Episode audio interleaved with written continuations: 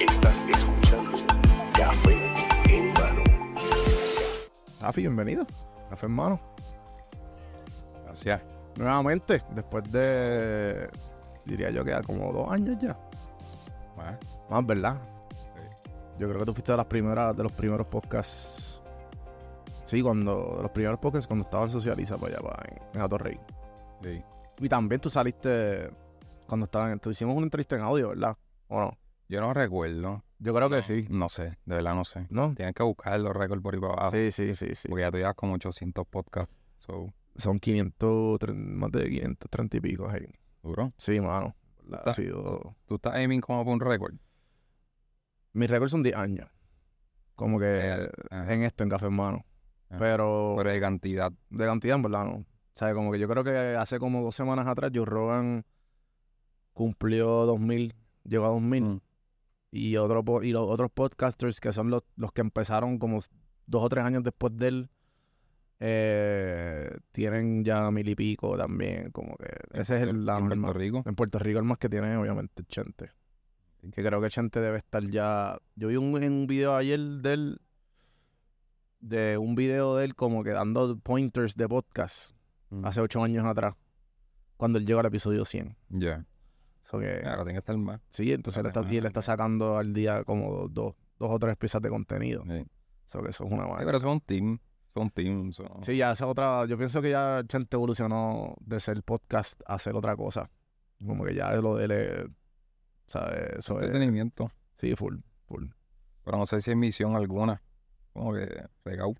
Sí, sí, 100%. Me imagino que eso es como que pagar las cuentas y los biles y ya, lo que hacer sonido. Clickbait. Sí. En verdad, en Puerto Rico, bien poca gente que, que tiene el formato que yo tengo y que lleva tiempo, porque lo hay. Y con el tiempo, yo sé que tú también, ¿verdad? Estuviste un tiempo haciendo podcast. Hiciste como un par de episodios, ¿verdad? Como Sí, Yo hice un podcast cuando nada más estaba Apple, Apple, Apple Podcast. Apple Podcast. Eso de poner el podcast en Spotify todavía no estaba. Sí, Spotify yo creo que ni, ni, tenía... Era un music company para ese tiempo. Sí, sí, sí, eso fue hace, hace años. Y yo, yo nada más lo producía. Y era un chef quien hacía las preguntas. Pero en aquel tiempo era bien difícil porque los podcasts como que pegaron más en lo de la pandemia. ¿Verdad? Eso fue como el auge. Y en aquel tiempo... Eso que no había nada que hacer. Sí, era, en aquel tiempo era eh, cuánto cuesta o en qué emisora. La gente se preguntaba y era como que no, no fue fácil. ¿Y qué tengo que hacer? Tengo que bajar este app y, y- y lo escucho y ya. Sí, no entendía, como cuando yo quiera. Y pues también el chef abrió un restaurante y se tuvo que enfocar en eso y fue bien complejo seguir con él. Y, y en aquel tiempo eh, yo tenía que grabar y, y cortar las respiraciones. Ya no habían los plugins de hoy día, que Ah. un límite o que le quita la respiración, era hacho. Era, era complejo, pero hice el podcast con, con, con una misión cool de, de entrevistar la- a chefs, eh, sus misiones y chefs que, que, que sean súper importantes en la industria. Y... Pero como que no, no, no dio pie con bola. Ya. Estaba cool. Estaba Sí, sí. cool. Y después de la pandemia hice como unos video podcasts en Instagram que se llama Picadera y estuvo bien cool. Ajá. súper bien. eh, porque pues durante la pandemia yo no creé el contenido de siempre. eh, donde tenía cosas grabadas para documentales y posts, pero siendo responsable siempre con la industria, yo no podía poner algo porque no sabía si el restaurante iba a seguir abierto. Eh, y muchos otros aprovecharon y surgieron como, como bloggers. Pero de repente el restaurante cerraba las semanas o los meses y eh, yo tuve que esperar y ser, ser paciente en decir cuándo esto va a estar ready de nuevo. Sí, la, Hacer lo que- la incertidumbre del, de la pandemia. pues, Sí. Ese y- tiempo. y poner algo que de repente cierra o, o no va a la par con la realidad o, o su producto maestro que luego tuvieron que reemplazar, reemplazarlo para poder sobrevivir. Pues yo decía, esto no, esto no es el flow y me concentré más en, en, en mi carrera y en, dirigir comerciales y trabajar con marcas, Yo estaba leyendo. es el chavo. Sí, literal. Eh, Yo estaba, yo para, para el tiempo que tú fuiste, me acuerdo que podemos buscar para atrás. Eh, estábamos hablando de eso mismo. De tú, ah, ¿verdad? Yo trajiste un vinito, tú sabes. Que hay que servirlo. Duro. Eh, pues estabas hablando sobre eso mismo, de como que cómo puedes seguir scaling up y pues también, además de hacer un, qué sé yo, un, a lo mejor un, un palo de un guiso, pues cómo puedo seguir a- constantemente haciendo guisos y pues seguir creciendo y pues a la misma vez como que hago contra, pues ya tengo esta estabilidad y a lo mejor pues mi próxima estabilidad es seguir sea, a lo mejor comprar una casa, porque pues, cuando tú eres dueño, cuando eres eh, como que, pues, ¿sabes? Para darle una pausa ahí, ¿cuál es la diferencia entre freelancer y empresario? ¿Tú crees que el tiempo, los tiempos han cambiado o siempre ha sido más o menos, más bien lo mismo? Pues, yo creo que freelance está un poco más atado al, al, al, al depender o tener una iguala para otra persona. Yo creo que un empresario crea desde cero lo suyo y tiene como una misión más de negocio. Hay gente que son freelance y trabajan para ellos como por su cuenta. Muy raro tal vez la subcontratación, pero como empresario pues ya uno, y no, no empresario hablo nada más en la parte de, de creación de contenido y este nuevo, la nueva línea de, de contenido artístico. ujú, Un empresario puede ser un restaurante o una gasolinera.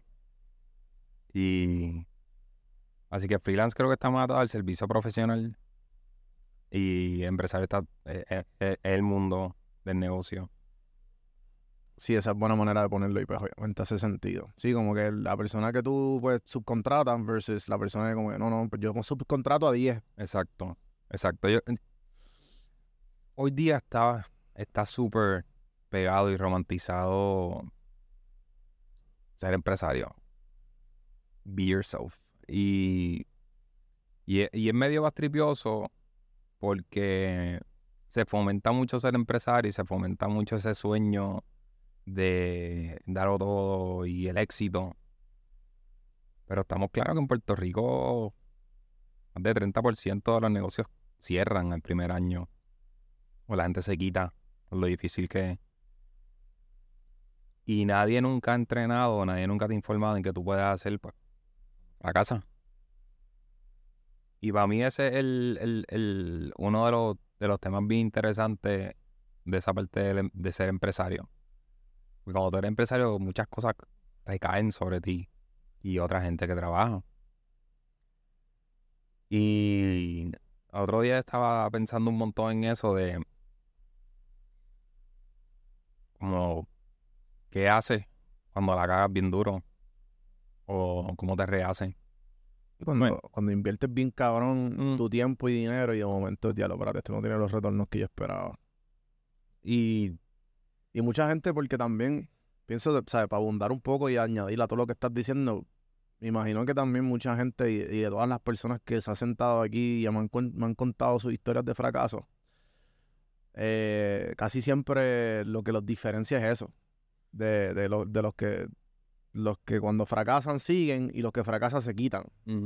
O a lo mejor se fracasan y cambian, a lo mejor cambian shift y fueron, esta industria no les fue bien, pero a lo mejor empezaron este este- esta otra industria y les fue mejor. sí, no, y, y, y también, bro, el, el fracaso es súper relativo, igual que el éxito. Porque hay gente que dice yo quiero libertad financiera o éxito es fama o whatever.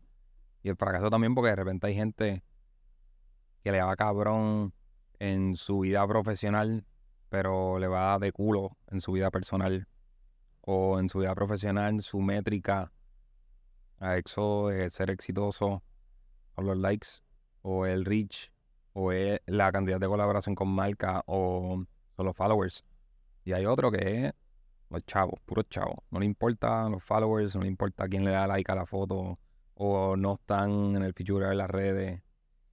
Y para mí eso es como, yo creo que yo estoy un poquito más en el lado de, Chao. sí, ahora mismo, porque de verdad, es como que trabajar tanto por amor al arte es cool, pero de repente no tener Eh, como que, Es que yo, yo, yo simpatizo contigo porque hubo un tiempo cuando, cuando uno empieza, por lo menos yo cuando empecé full y qué sé yo, eh, una página de Instagram y tú contra, diablo, tengo tantos likes, tengo tantos seguidores. Entonces los milestones empiezan a ser seguidores. el like. Entonces tú llegas, ah, diablo, llegué a 10 mil. Qué duro, mano. Llegué a 10 mil. Tengo ese, esa acá que tanto deseaba. Pero de momento, mira, sí, pero entonces, ¿cómo vas a pagar la renta? ¿Cómo vas a pagar el carro? ¿Cómo vas a pagar el ¿Qué tú celular? haces- ¿Qué tú haces con 10.000 followers? Literal, nada. Y más ahora. Lo único que tienes es importa. atención y el- esa es la cuestión que no, no, no, sabe- no sabemos cómo monetizar la atención. Y ahí es que viene, porque si tú atas un producto o atas algo, un servicio o lo que sea, pues ahí pues, ah, ok, pues estamos hablando, ahora vamos a convertir esa atención en, en, en- una, una venta, en un add to cart. Pero muchos años, yo, yo, yo tuve, por lo menos yo tuve, y yo sé que mucha gente igual que está en esta industria que tuvieron ese switch, y me imagino que te pregunto si te pasó igual, de ese switch de contra, que, qué bien se siente de que tu proyecto es aceptado con los likes y con los follows. Pero de momento que estrés, que no puedo monetizar. Ujú. Y de momento como que, ok, pues déjame cambiar un poco el switch de no me importa un carajo de cuánta gente lo vio, cuánta gente le dio like, cuántos los compartieron y déjame irme un poquito más por el lado de, cabrón, cuánto dinero hice con esta idea, con este proyecto. Pues, en la, en, en la parte de, em, Tranqui. Pues, Está bien rico el vino, by the way. sí. Eh, Pues, en la parte de la mafia siempre ha sido bien filantrópico. Y hubo un punto que introdujo una marca y la página se jodió. Se jodió. Y por eso ahora yo veo estos nuevos bloggers que ponen un post con una marca y digo, papi, te jodiste. Te jod ya, lo perdiste. Y los likes pueden seguir ahí, pero de repente, dependiendo de lo que tú quieras, ¿verdad? Con tu página, ese nicho foodie full la cagaste. Y entonces la mafia siempre ha sido bien filantrópico que nunca se la ha cobrado al restaurante. Y Sí, yo me acuerdo, cabrón, como tu sticker, eh, ¿sabes? Tu sticker llegó un punto, era de que, cabrón, este tipo, este tipo, aquí está el sticker de la mafia, esto, es, esto es legit. Mm, Todavía, todavía. Y, y mira, en, en pandemia dejé de producir y la mafia estuvo nada, nada, como por dos años. Todo el tiempo nos preguntaban, ¿por qué ya no ponen más posts? ¿Por qué ya no hacen esto? Y era como heavy. Y antes de volver, pasaron muchas cosas donde maduré súper, súper. Especialmente en la valorización de nuestra comida y de la industria. Y estudié mucho y aprendí mucho. Y tuve un, un gran mentor que murió hace poco, que era el único historiador gastronómico en Puerto Rico. Él, para mí, él era la, la pieza más importante en todo. Olvídate de los chefs, olvídate de los bartenders, de los premios, olvídate de todo. Él era la clave. Y le dio cáncer. Y yo le dije, tenemos que grabar todo lo que tú conoces, todo. Tenemos que grabarte como si fuese un podcast, un audio. Eh, porque su libro, Puerto Rico en la olla, somos lo que comimos, eh, y de oyer a los food trucks, tienen una cantidad de información porque el libro aguanta hasta un punto. Y empezamos el proyecto y en el sexto episodio murió. Y nos quedamos en la papa. Ya, Fue bien bad trip. Porque la cantidad de información que él tenía en su mente eh, era una biblioteca, una enciclopedia culinaria. Y eso pasó y, y fue un súper despertar a mí en que sí hay otras personas estudiando. Y él, él, él inspiró a muchos chefs, él inspiró a muchas personas a, a interesarse en, en nuestra comida. Y después de eso yo dije, mano, yo soy como un jíbaro, un cañaveral que está completamente lleno, no hay camino, no hay nada. No hay nada, hay un, tal vez un huequito y hay que empezar a cortar todo eso por abajo y meterle. Y al, tener ese vacío de yo no poder textear y decir, mira, ¿de dónde vienen los restaurantes chinos? ¿Cómo, cómo se comercializó todo esto de los chinos? Él tiene un artículo, by the way, en 80 grados, súper brutal, de, ese, de eso. Y ya no tener a esa persona fue, ay, hermano, estoy, me siento solo en todo esto.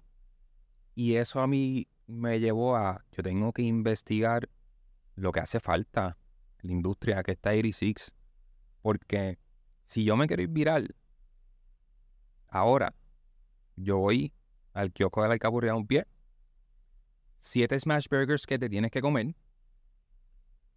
voy y hago un Instagram reel de cocina al fondo, Nati Vallejo, que se ganó un James Beard, y es lo mismo, está la, está la fórmula.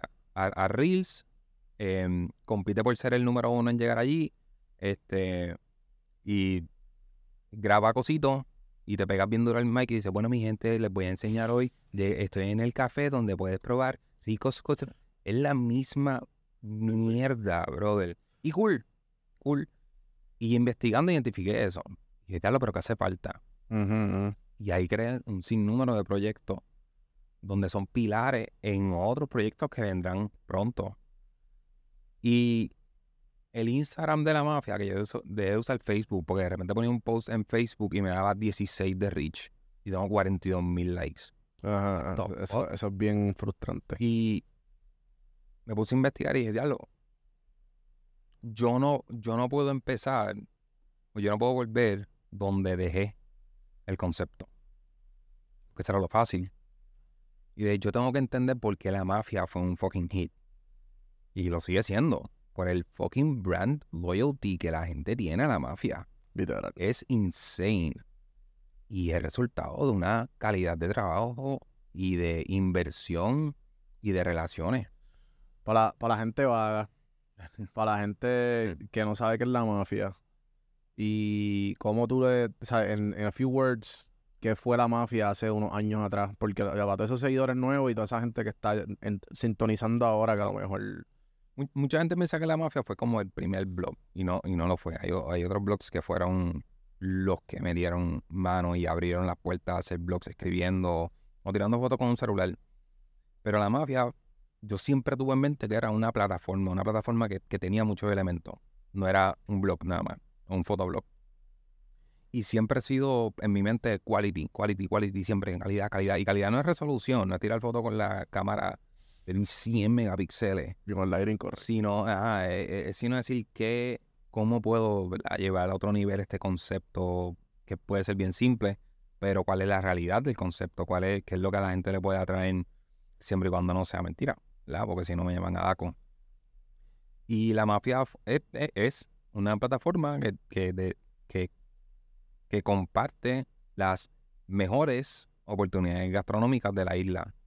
Es curado, es seleccionado, investigado, es, es llamar a otros chefs o otra gente de la industria. Si tú fuiste a este lugar, ¿qué tú crees? ¿Qué probaste?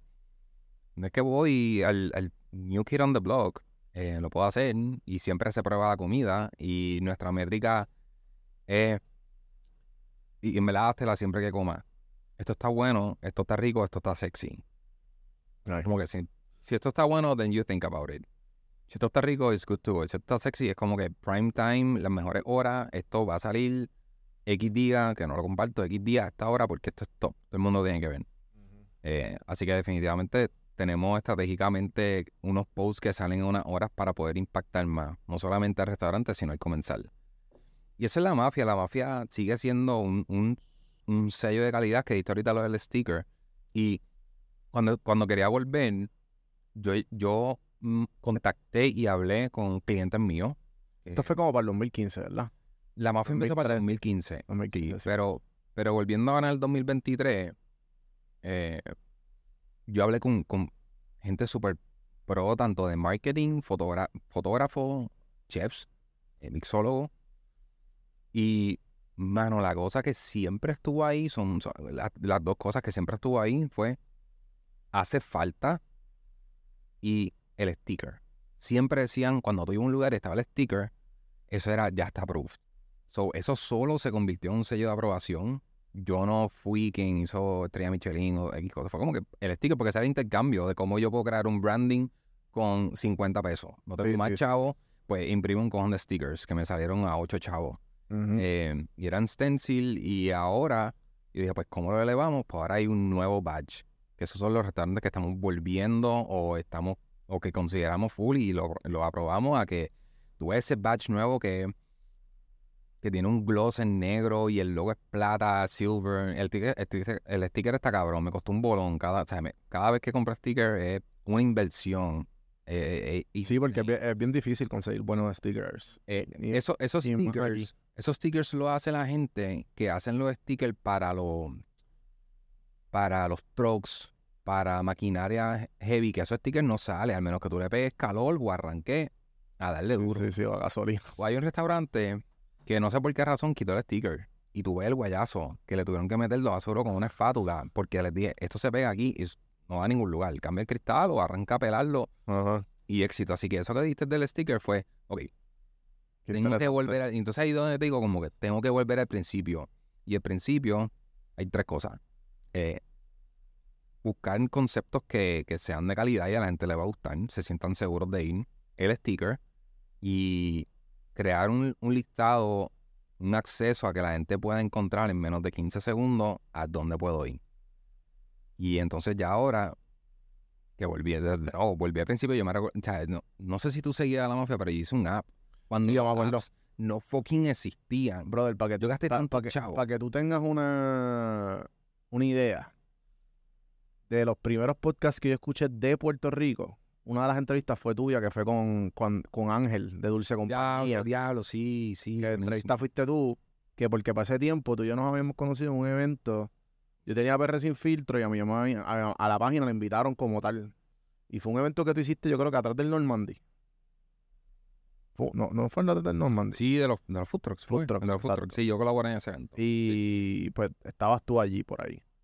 Y después de ahí, pues, conocí, ¿sabes? Conocí tu historia. Y fue, pues, obviamente, porque Ángel tenía, Ángel fue de los primeros podcasts, o el, prim- creo que, el- no, fue el primero, pero fue de los top, los primeros cinco podcasts que empezaron en todo Puerto Rico, Ángel estaba allí. Y... Súper buen host, by the way. Sí, súper buen host. Este, ahora yo creo que está metiéndole los miércoles en... ¿Cómo se...? Santi, fue- ¿dónde fue que fuimos en Teatro Breve? Algo extra. Ya. Está como parte del elenco y en verdad está par de funny. Este, pero nada, la cuestión es que conocí, conocí la historia de la mafia ahí y después, yo sé, para ese tiempo tú tenías el app, tú tenías ese app. Y, eh, Que el app para que lo, para, que- para que- fucking horrible. en verdad.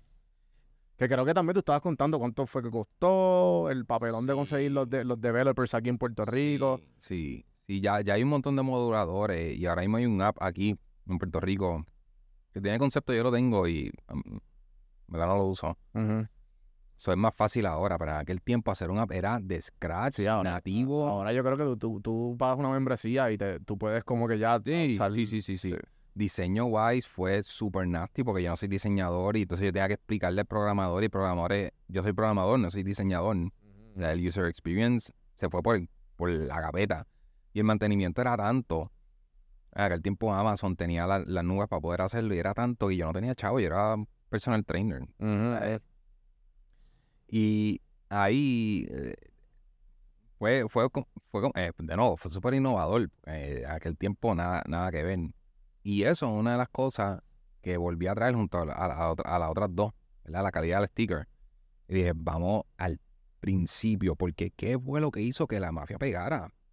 Y hablando con esta gente pro que te mencioné ahorita, que trabajan de las marcas más grandes de Puerto Rico, bloggers que son excelentes, eh, audiencia que fueron, que, que siempre han estado ahí para la mafia y ellos- yo he visto eso- esos likes siempre, amistades, y me decían que buscaban en mi perfil para saber a dónde iban a ir. sí, sí. Y hasta hoy día lo hacen. Me decían, no, yo seguía metiéndome en tu perfil para ver a dónde iba a ir, pero no hay nada nuevo. Y yo dije, pues vamos a crear de nuevo el directorio. Sí, como que ya hoy día... ya- bueno, está sacando uno ahora nuevo, ¿no? Ya, Sí, sali- ya salió más o menos. Ya, ya salió. Eh, es website, no es un app. Porque en verdad, full, el, el, el website es mucho más económico. más económico. Lo sí. pude hacer yo. No, y también es mobile friendly, ¿verdad? Sí, sí. Y iPad friendly, y tablet, y computadora. Eh, y es mucho más fácil con los moduladores y barato. Porque hacer un app era un big no-no, maybe en un futuro. Pero un app no me va a dejar nada. Porque hacer que alguien baje un app, se suscriba, luego. Website se acabó. Y la estrategia es que website todo el mundo puede acceder, incluyendo el turismo. ¿verdad? El turista. Y con ese, con, con ese website podemos entonces volver a, cría- a, crear un listado curado. No todos van a salir. Hay una cantidad límite. Maybe en un municipio hay un concepto. Es por una razón. Eh, Porque ese, e- e- eso es lo que le da valor a la mafia. Hay otras páginas que ponen lo que sea, el fucking vaso con mofongos, spicy crab y un pincho. Eso no, es- eso- Dime rápido el nombre, rápido. eso, ¿Dónde? no, eso no es mi interés para nada, porque creo que hay personas haciendo un esfuerzo Sí, te- sobrenatural, hermano, en, ma- en just, dude, hay unos conceptos aquí que, en verdad estoy pumpeado porque en pandemia me comí la mierda, en verdad me comí la mierda, pero qué bueno que no, que no estuve buscando, porque ahora es un mundo, brother, ahora hay tantas opciones que yo me siento que estoy empezando de nuevo. qué bueno. Nosotros estamos insane, estoy, hay, hay un montón de contenido que está guardado, Y ha pasado media década ya. Que media década da el tiempo para la gente que está recién graduada, la gente que está volviendo, la gente que regresó, se fue y volvió, ¿sabes? En todo. Sí, y, a- y ahora hay conceptos aquí que están con potencial global y todavía no han dado el hit. Todavía no están popularizados. Y creo, ay, no quiero ser cabrón, pero la mafia era un catalizador de qué concepto se va a pegar, qué concepto va a sonar, especialmente, en, por lo menos en el mercado de los foodies. Y mi página, yo estoy súper claro que mi página no va a crecer mucho más. Maybe subo 5.000 followers en un año. Eso, eso es un montón, porque ya yo tengo el nicho.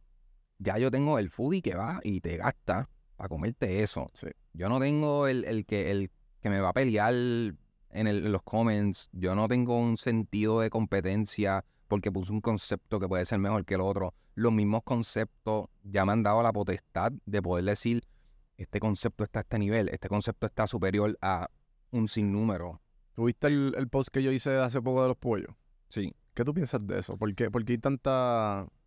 El- el- el- yo, si- yo siento que la gente en Puerto Rico... Porque para mí, ok, ¿sabes? No, no, no, no... Vuelvo, yo no soy tan apasionado. No sé si es que no me crié en Vega Bajo o en Morovi. Pero, ¿me entiendes? Como que... Y lo probé, y probé, probé los dos que dijiste. Los dos que dijimos, que era Robbie y Sullivan.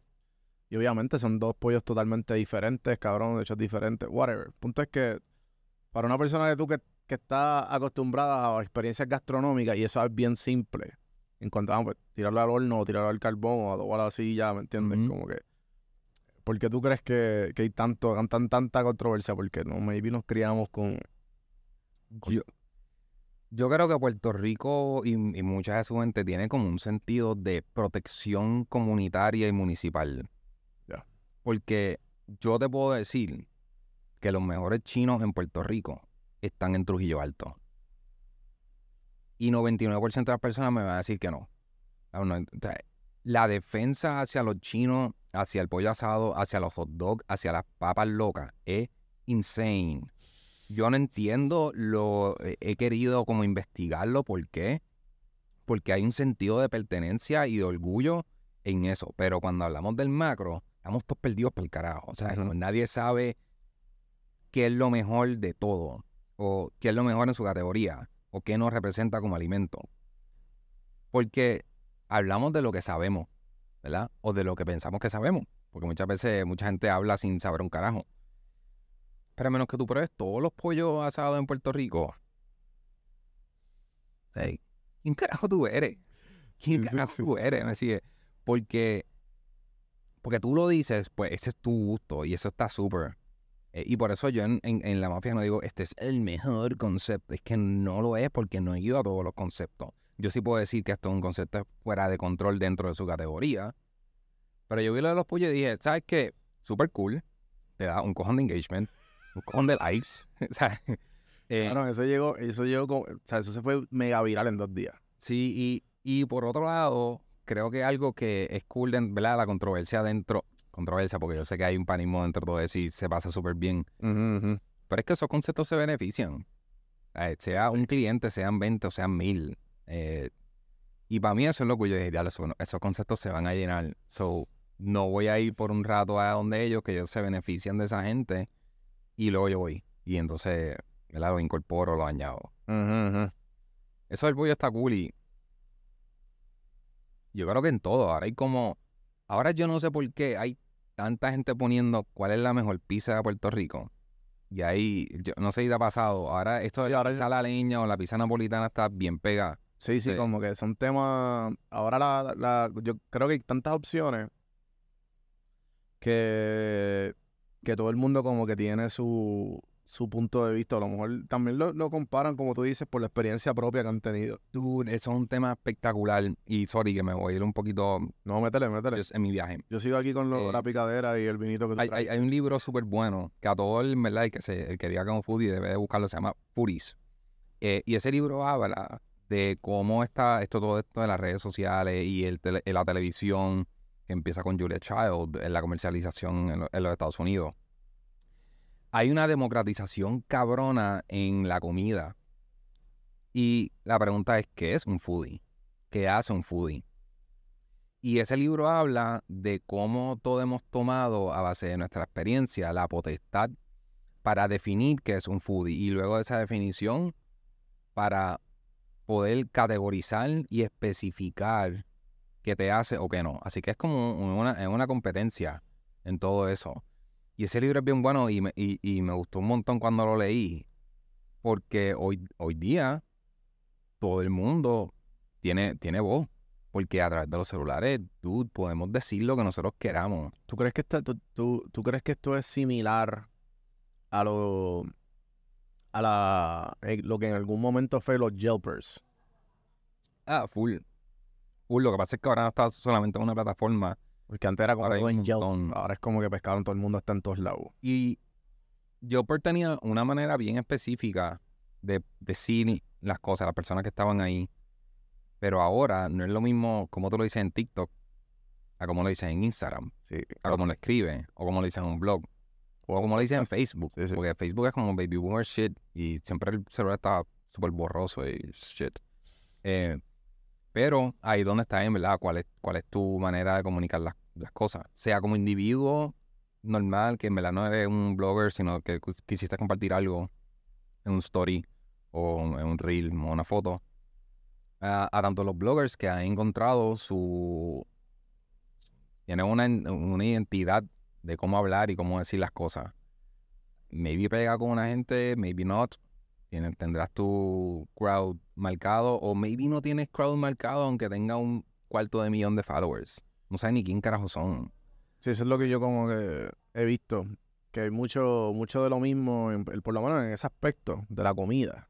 Eh, y es como que, ah, ok, a ti te siguen por ti, no por, no por lo que estás haciendo. Pues, Porque lo que estás haciendo es lo mismo de 10 más. exacto. Y en mi, en, en mi caso, que yo creo que es, un, es algo que... Pero lo, lo hermoso de todo es que también tú no lo, has- tú no lo has hecho con tu aparte, ¿sabes? Tú, tú lo has hecho con la marca de la mafia. Tú, no, tú no has salido, Sí. tú no has hecho esto lo que estás haciendo ahora. Sí. Salir sí. un podcast, video y hablar. Y by the way, tú, tú tienes buena voz, tú tienes buena apariencia, tú, te- tú, te- tú tienes buena oratoria, que te puede ir bien también. Sí, y, y ahí está bien atado en que siempre he pensado en que yo te voy a enseñar lo que te debes de comer y no te estoy enseñando lo que me estoy comiendo. Ya. Y segundo, hablando con, con en estas super conversaciones, es que la mafia tiene el potencial de ser un legado. Y eso es realmente lo que a mí me gusta. Los likes está cool, you know, it's- es dopamina, Ujú. it's okay. Pero de verdad, cuando, cuando, cuando tuvo, cuando, cuando fue la muerte de, de Cruz Miguel, el, el historiador, él dejó un legado fuera de control. Y a veces yo pienso que también yo pudiera hacer eso a mi manera. Tal vez no con un libro de manera académica insane y de 30 años de investigación. Pero yo lo que sé hacer es foto y video. Sí, tú tienes, tú tienes Y- un excelente talento de storytelling. Y exacto, exacto. Y como a través de dos fotos nada más te puedo contar un montón de cosas. Y eso me ha abierto muchas puertas personal y profesional. Para los, vuelvo, para los que no saben, yo sé que tú evolucionaste todo esto a lo que es Eat, Drink, Share. Mm. Que eso, Oh my God. Y pues ahí fue que empezó, pues, vuelvo como que la, la... Yo diría que ahí fue que empezó a coger forma tu... l- En todo esto que estás diciendo, lo que, lo que quieres ahora. Pero yo me imagino que ese es el génesis de, de estas ganas de dejar un legado de la, his- la historia real culinaria en Puerto Rico. Sí, y en el Caribe, cabrón, y en Latinoamérica completa. Y en la diáspora. La diáspora es- es el, el mercado de eso. 71% de la gente que ve esa serie hasta el día de hoy sin darle un boost, sin anunciarlo, es diáspora. Y esa, esa serie, de verdad, fue el hit, el, fue, lo que dijo en Puerto Rico se puede. En Puerto Rico se puede hacer e- esta, esta mierda. Y yo hice Eat, Drink, Share con bien pocas cosas y todavía no ha salido, pero hace unos años atrás eh, han tenido problemas con esa casa productora, el canal de televisión, pero por uno de los episodios, el de Barbacoa Taína, me contactó Discovery Channel. Y Discovery Channel vino a Puerto Rico y me dijeron, queremos recrear lo que hiciste con unos detalles más, que estamos interesados. Y vinieron y grabaron a Pitmaster Lucas. Que Y, y Pitmaster Lucas pronto sale en Discovery Channel hablando de la barbacoa taína. Y eso, eso, cabrón, es mi efecto. De, si hubiese sido un reel, a nadie le importa. Pero la inversión de tiempo, investigar y estar ahí, conocerlo, que ahora somos super panas y venimos con un concepto, hijo de puta, cabrón. Venimos con un concepto que yo estoy aiming a. Cada, cada vez que hago el concepto y cada vez que hago el otro concepto, eh, paréntesis, me recuerda mucho al, al- a la parte del documental de Jordan que él dice, It's personal.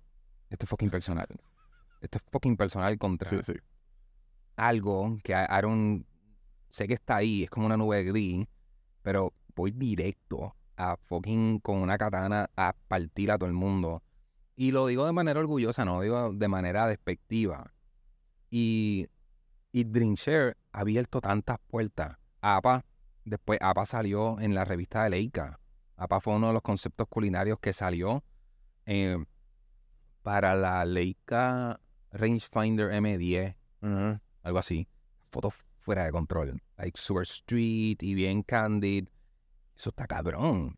Puta. Lula llegó a ser en ese año una de las 30 mujeres afroamericanas más importantes de la gastronomía estadounidense y de su colonia o de su territorio.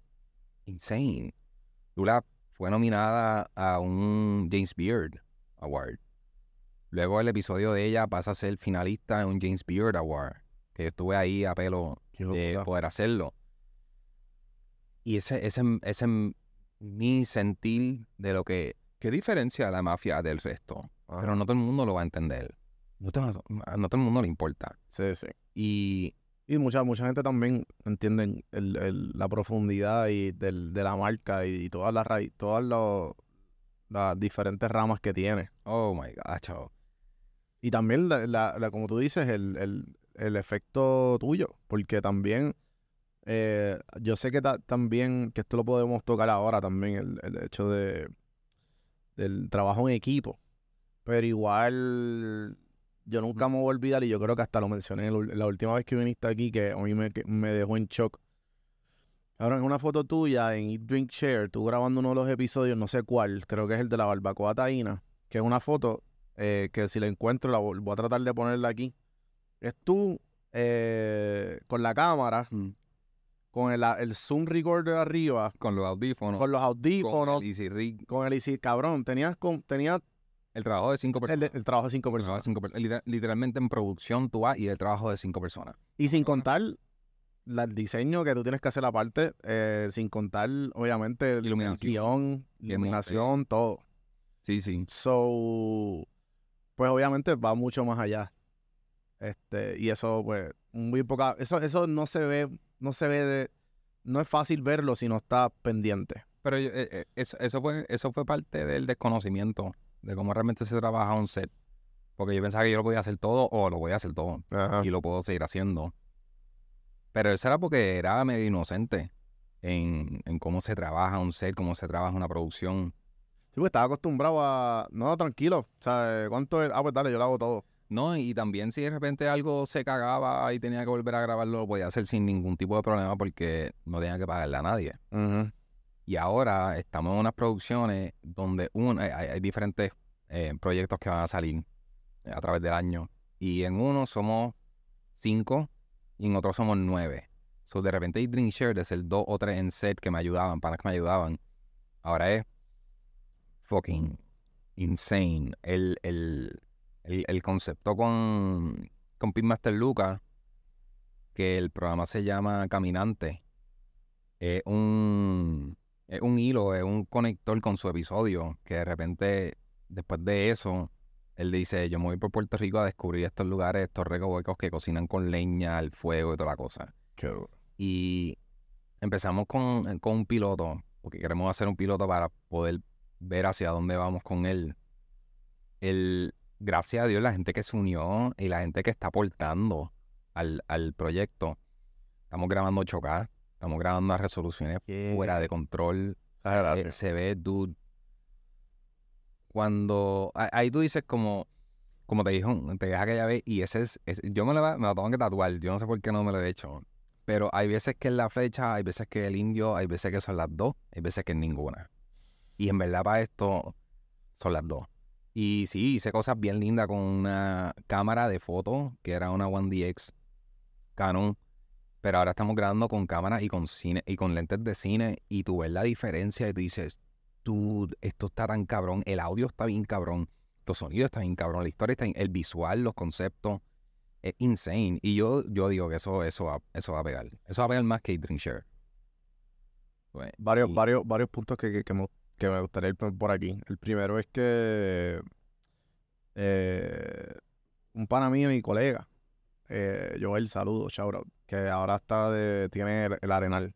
Ujú. No sé si lo has visto. Ellos están ahora mismo, sal- salieron hace poco con una compañía de VFX. Ok. Y ellos quieren ser los mejores VFX de Puerto Rico. Han hecho un par de proyectos bien duros, chéveres. Han desaparecido el morro, han trabajado con varias películas. Y han hecho un par de cositas.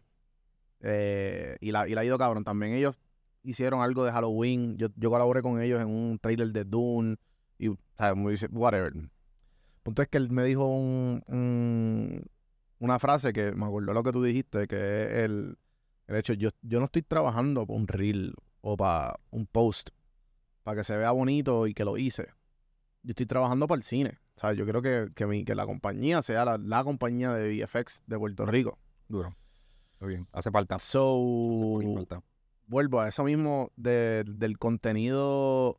eh, y ahora yo estoy en esa mentalidad de, de- de- de que ya yo lo he hecho bien por mucho tiempo. Yo siento que necesito scale it up.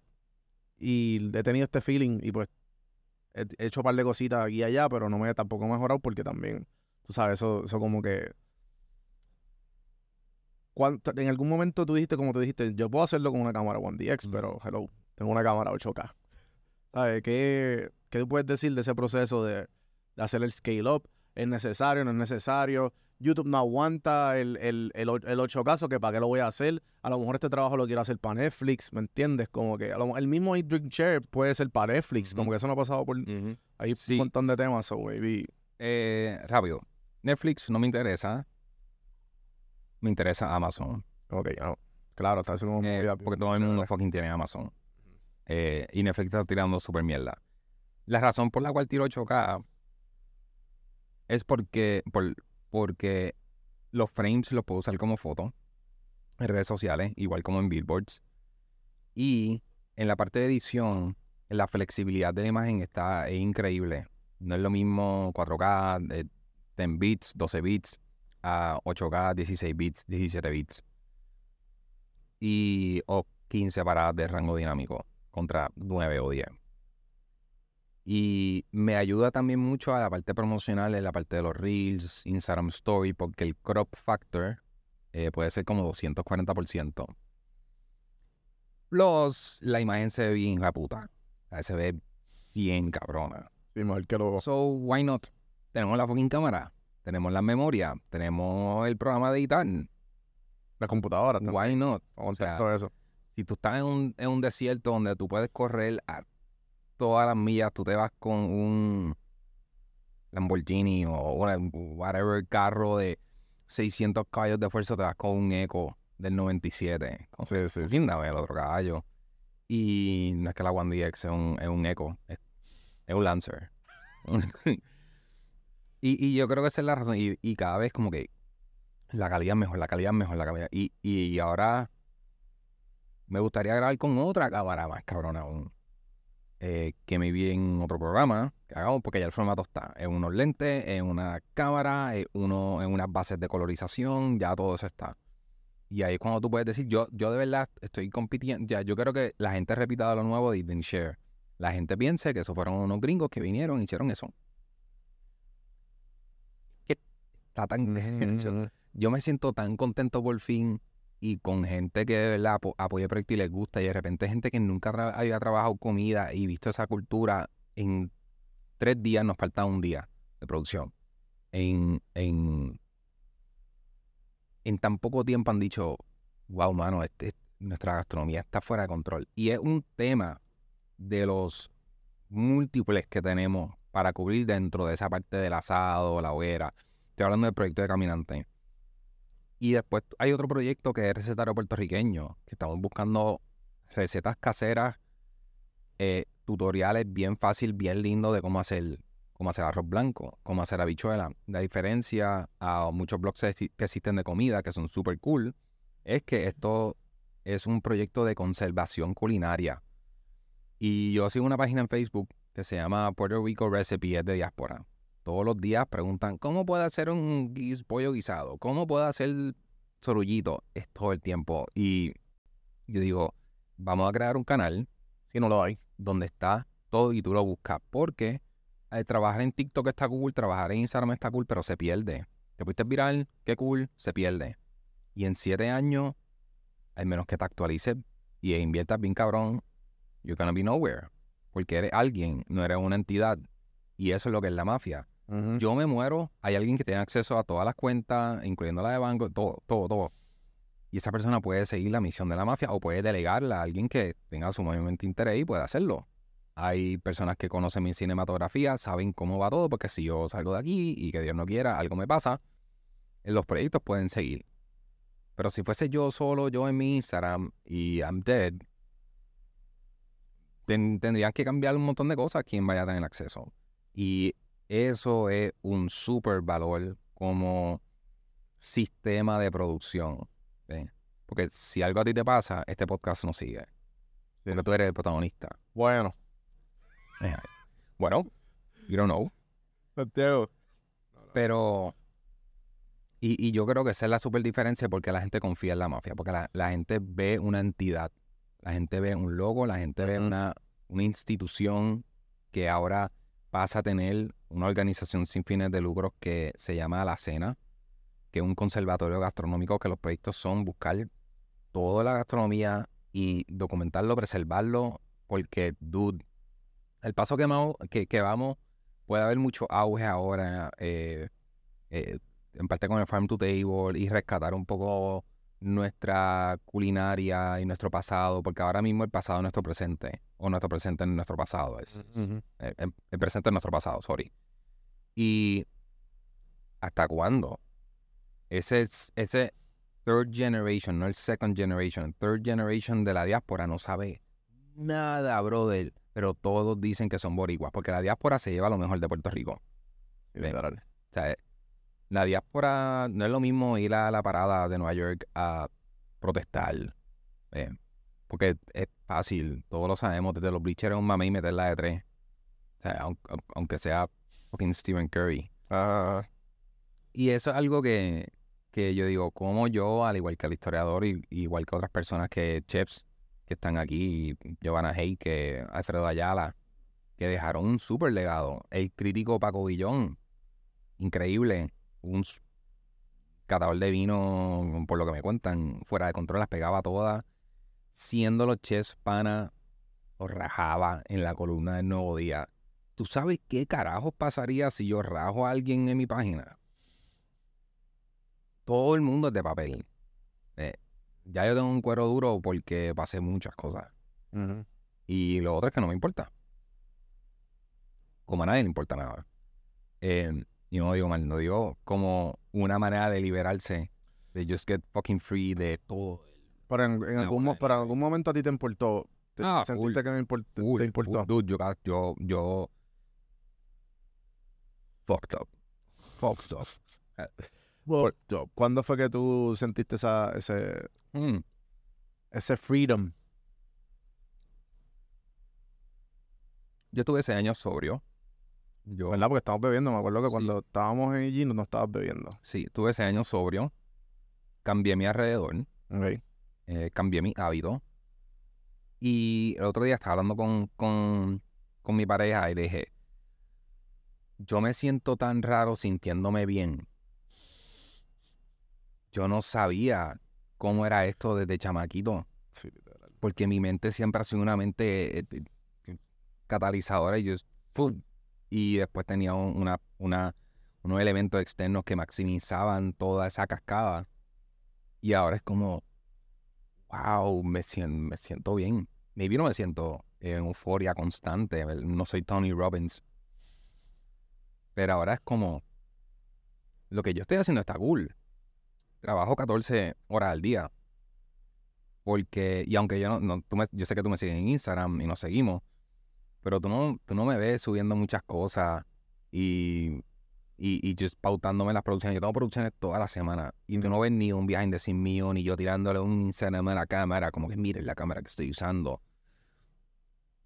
Yo estoy súper enfocado en este maratón insane, como te dije, que yo me, puedo ir- yo me hoy o mañana, siendo controversial o tirando just cualquier cosa. Que muchos conceptos hacen por sobrevivencia y por darle de comer a su comida y respect. Pero no es mi interés. Y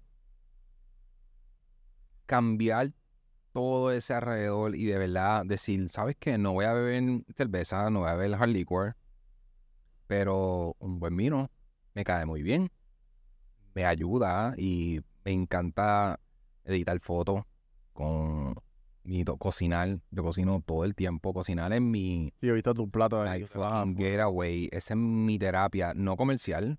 No, no me gusta vender, pero cocinar y gracias a Dios, que yo creo que cocino bien. El otro día, dude. e- Esta es la fucking, esta es la fucking diferencia entre crear relaciones a través de la mafia, entender, hablar.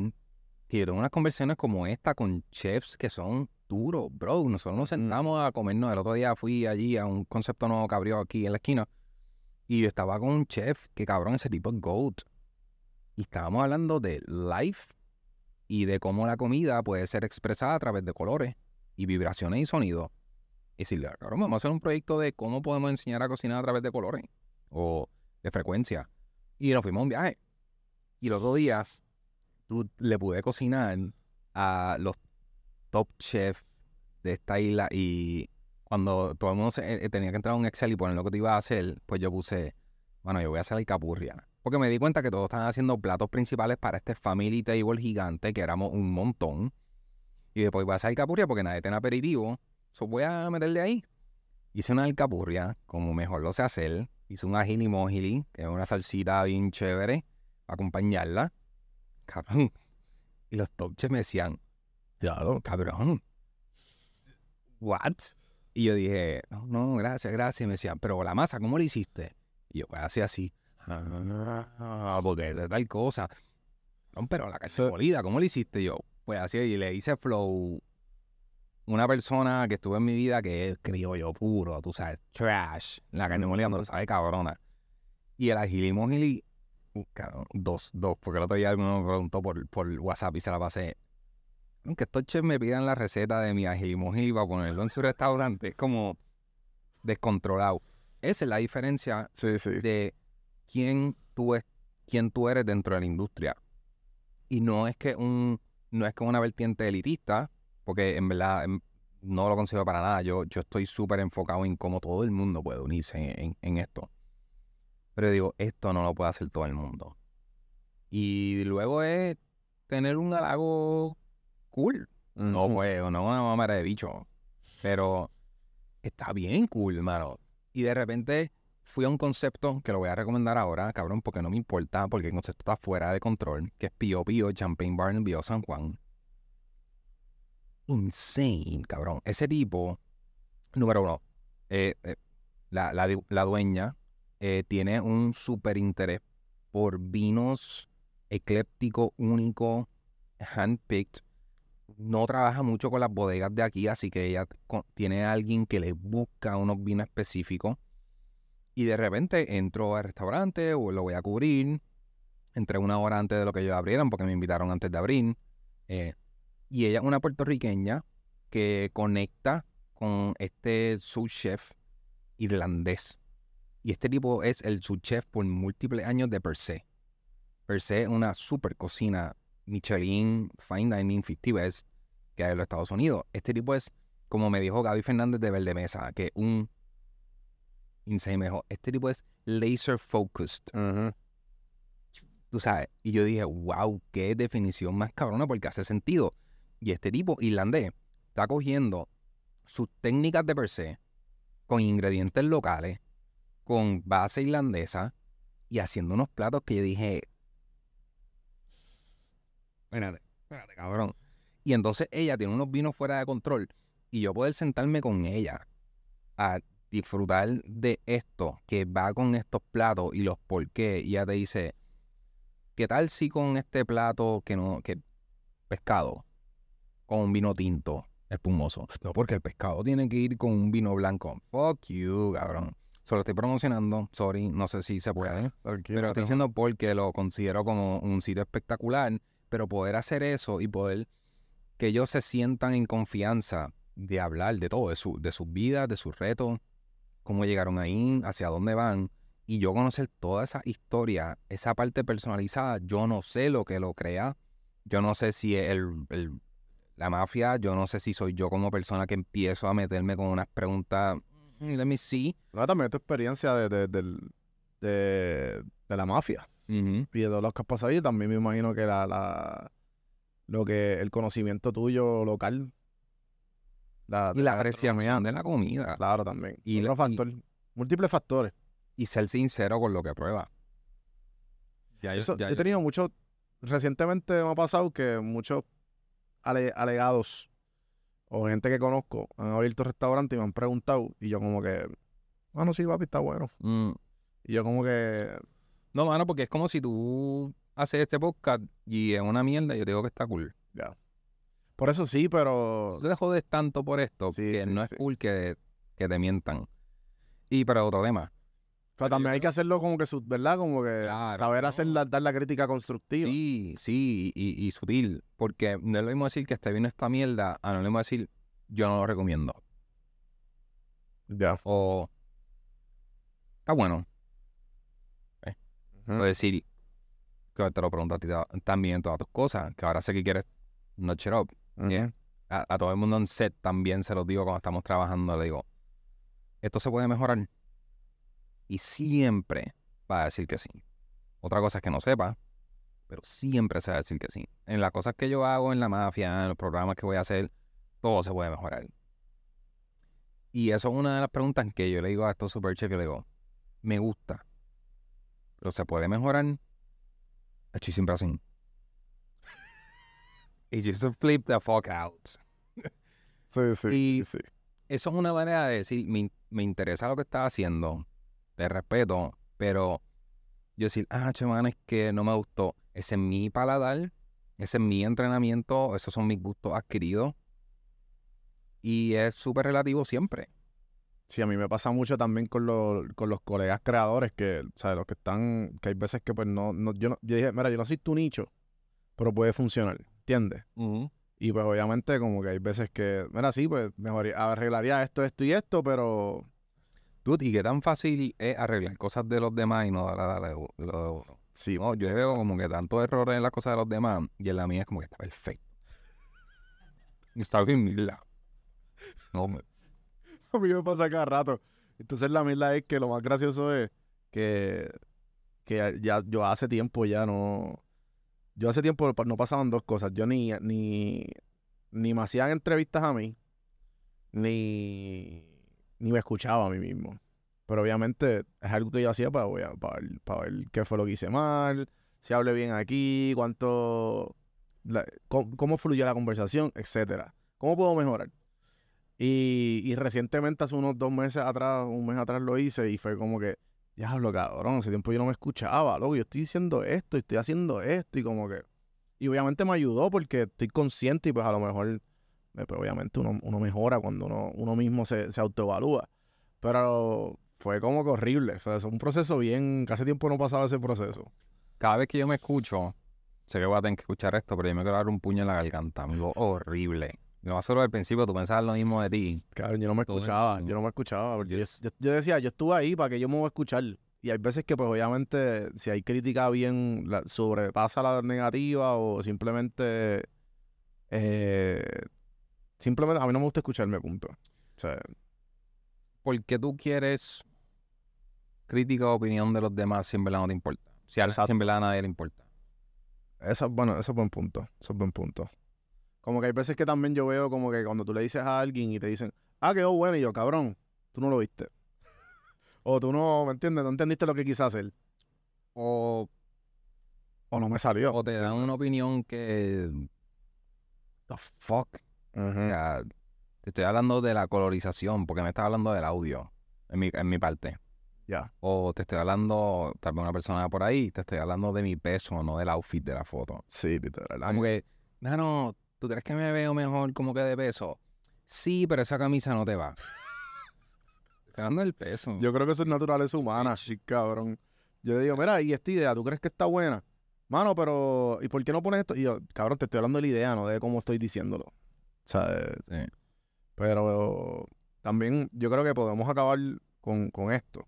Y que es algo que me, me- me intriga mucho porque me, me dio mucho, ¿cómo te digo? Yo digo, contra, esto no se habla mucho y tiene que ver mucho con la roman- romantización de ser empresario, que yo creo que lleva mucho tiempo ya. Ya lleva mucho tiempo. y Yo creo que ahora lo más, lo más común fue lo de ser inversionista Mm. y soy millonario Real eh, y real estate y toda esa pendeja. Pero creo que el hecho de que ahora se está volviendo más y más común que todo el mundo tenga algún tipo de negocio por el lado. Pero tú mencionaste algo recientemente que no sé fue qué, carajo- qué fue lo que te dio, porque usualmente tú no haces eso- esos rants. Tú hiciste un rant de como que, mira, la gente está mal acostumbrada de, de que el trabajo, sabes, que tú contrates, pero en verdad la gente es lo que te hace en una chapucería. Sí, en la, en la parte de, em- de empresario, yo creo que valorizarse a uno mismo es número uno decir que tú no tienes un, que tú no eres un pequeño comerciante. Ese término te lo han espetado por el culo. Porque automáticamente en un principio te están categorizando en que tú no puedes contra estos super conceptos. Tú eres un pequeño comerciante. Tú tienes que, tú eres un comerciante. Y tú quieres. Porque la- el punto de hacer un negocio es hacer chavo. No me vengas con mierda de que hacer un negocio es porque... No, o no, otra cosa es que tú hagas una organización sin fines de lucro con propósito filantrópico. Esos son otros 20. Pero nadie es profeta en su propia tierra. Y cuando uno subcontrata, uno tiene que tener un desapego fuera de control con las personas. Las expectativas súper bajas, aunque sean perfectos en su posición. Porque tu proyecto es tu proyecto, tu negocio es tu negocio. Y a la gente lo más que le importa es recibir un cheque. Esa es la verdad, dude. Esa es la verdad. No hay nada malo con eso. Y el otro día yo me fui en ese rant porque yo tengo esta planificación para la mafia y, y para mi vida en este año y en el próximo. Y yo esforzarme tanto, tanto, tanto, tanto para no recibir nada de lo que se prometió, tanto por acuerdo escrito o lo que sea, nada, dude, nada. Entonces yo sentí que me estaban cogiendo de pendejo. Y eso me flipió, encantó. Y después, Y de tanto, y, después de tanto tiempo. Dude, y fue un despertar, y fue hace poco, fue hace, hace poco. Y fue un despertar de yo decir, a nadie le importa. Y ese despertar no es que, ah, a nadie le importa, yo eh, eh, voy a criticar a todo el mundo. Es como, I'm free. Que a nadie le importa. A mí me importa. Y lo voy a hacer a mi manera. Fuck you. Fuck you. Fuck you in the ass. Vete a coger por el culo. Ve. Y tú puedes pedir opiniones, pero tienes que estar súper sujeto a que si tú estás hablando de que eres gordo, te estén hablando de tu camisa. ¿Ves? O si eres flaco, te estén hablando de que la ropa te queda suelta. Y es, yo, yo no sé, pero yo siento que uno lo dice y se escucha fácil, pero no todo el mundo lo puede hacer. Y no sé cómo, step by step, cómo comunicarlo para que la gente lo pueda hacer. Porque es que si tú, si tú te pones a pensar como a, a nadie le importa. A nadie. Lo que, lo que al final del camino tú vayas a hacer. Que si tú me entretienes, que si tú me beneficias en algo a mí, que si tú me das consejos, porque tú das tus consejos y son súper cool. Claro que sí. Pero si a ti te, nuevo, te pasa algo, no quiero ser eh, pesimista, hay otro podcast. hay otra gente, hay otros documentales que son de motivacional o, o son súper entretenidos o son optimistas o son constructivos. Y yo, me molesté bien duro y decía, ¿por qué me está pasando esto? Si yo estoy siendo bien justo, si yo estoy siendo bien cool, pues que no le importa. Pues sencillo, you're out. Trash. Botao, se acabó. Dude, llegó un montón. Y eso a mí, de repente, la manera en que yo me comunico con mis colegas es súper diferente porque yo antes era como que, mira, este, ¿tú crees que tú es posible que, que tú crees si, no, esto, por la cámara ahí. No quiero tu opinión, no quiero tu, por la fucking cámara ahí. Que no, cabrón, o sea, yo lo hago. Entonces yo también lo hago. O sea, como que bien Ah, awesome bitch. Porque yo digo, mano, me, me alimenta de manera sucia y destructiva que la gente, yo, dude, yo, yo intentar convencer a la gente que le importe. eh, son tantas las energías, intentar de enamorar a la gente, ¿no? Yo tengo una misión con estos programas. Yo tengo que cumplir una meta, un tiempo, un, un tipo de entretenimiento, una educación, una información. Pero para yo hacer eso, yo no necesito que a nadie le importe. Maybe hay gente que se interesa y maybe hay gente que cogió dos o tres segundos y aprendieron, and that's it. Pero de nuevo, mi misión es porque yo quiero hacer esto y les recomiendo a todo el mundo que do you, do you, si tú estás, yo sé que tu concepto es a través de la plataforma, así que you gotta do you a través de las plataformas y enfocarte en crecer la audiencia, en best content, aumentar la calidad. El fondo ahora está más cabrón y todas esas cosas, pero si tu misión es otra, ¿por qué te importa tanto el resto? Y es complejo y es difícil porque necesitamos la aprobación. Necesitamos la aprobación. Pero, ya para no, para darte ahí break, mano, la- las personas que más importan es esas dos personas, tres máximo que están al lado tuyo. Maybe tu pareja, tu mamá o tu papá, maybe un hermano. Y cuidado, porque hay veces que los hermanos son un huele bicho. Eh, En mi caso no. En mi caso me apoyan espectacularmente. Y ya, y ya, porque si te quieres pintar las uñas rojas, who gives a fuck? Y de nuevo, no digo va a desmotivar, pero es súper eye-opening hacerlo. Y tú te imaginas, yo tengo, son seis proyectos que la mafia va a tener ahora. Si yo le, si, cada proyecto tiene diferentes crews, diferentes personas. Fíjate que yo le diera importancia a lo que todo el mundo pudiera opinar. Me vuelvo loco, cabrón. Me vuelvo loco para el carajo. Volvería como a seis años para atrás. Eh, esa filosofía me acuerda a... ¿tú, tú sabes quién es Mark Manson? Mark No. Manson es el autor que de The Subtle Art Of giving a fuck. Es básicamente eso. No me recuerdo, no me recuerda su nombre. El del arte sutil que te importa un carajo en español. Eh, mucha gente... Yo es lo eso que... No, pues... Es el, ese es el, el basis de todo.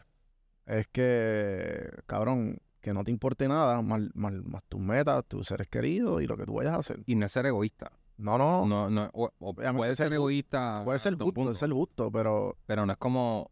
No es que las cosas que tú vas a hacer sean destructivas hacia el resto para que tú puedas sobresalir. Porque eso es lo que hacen mucho. Yo tengo que. Somos un cubo de güeyes, todo el mundo intentando de salir. y es inconsciente también que lo hacen, porque me he dado cuenta que hay veces que yo, ¿sabes? Que uno trata de colaborar lo más nice posible y de momento te salen con algo y tú como que esto no va a funcionar, ¿sabes? O sí, sí, es una mierda. 100%. Ya eso. Colaborar es que ambos tengan que tener un beneficio justo. Y mutuo también. Igual. Yo creo que el colaborar es 50-50. Es como cuando las marcas se acercan, "Oye, ¿qué tú crees si podemos colaborar? Bueno, pues si me da un montón de dinero, claro que sí, con mucho gusto. Sí, bueno, tú me das dinero y yo te doy lo que tú quieras. No hay budget, no podemos colaborar. Sí, literal. ¿ves? Porque yo conozco mi trabajo, conozco la calidad No es que quiero ser exclusivo y empujar a la gente, pero me- antes fue bien más tripioso. Y antes, antes perdí mucho. Perdí mucho en, en credibilidad, o perdí mucho en tiempo, energía, o me cogieron de súper pendejo porque ese no era el valor de lo que estoy haciendo. Y ahora en la mafia no hay marca. No hay break de meter una marca. No hay break de meter una marca, no hay break. Yo sé que es modelo para muchos, no es mi modelo. Tengo marcas que claramente han estado interesadas. Eh, hay una marca que va a participar del website por la parte icónica, pero es para poder impulsar junto a ellos esa categoría. No es que, ah, me está dando chavo y yo pongo tu nombre. No, no. Ellos también tienen que tener una estrategia para que ambos nos podamos beneficiar. Y están súper open. ¿Eh? Pero el beneficio publicitario va a estar muy bueno. Pero eso es una super marca de, tú sabes, clásica.